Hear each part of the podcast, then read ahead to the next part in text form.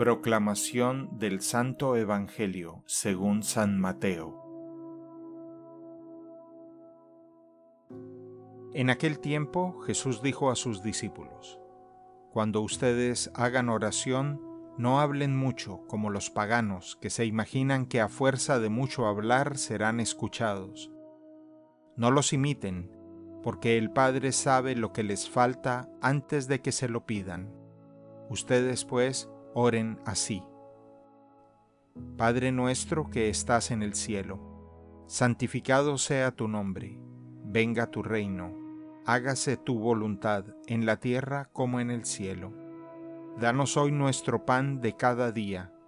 Perdona nuestras ofensas, como también nosotros perdonamos a los que nos ofenden. No nos dejes caer en tentación y líbranos del mal.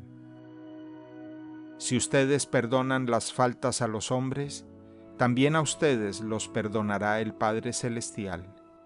Pero si ustedes no perdonan a los hombres, tampoco el Padre les perdonará a ustedes sus faltas. Palabra del Señor.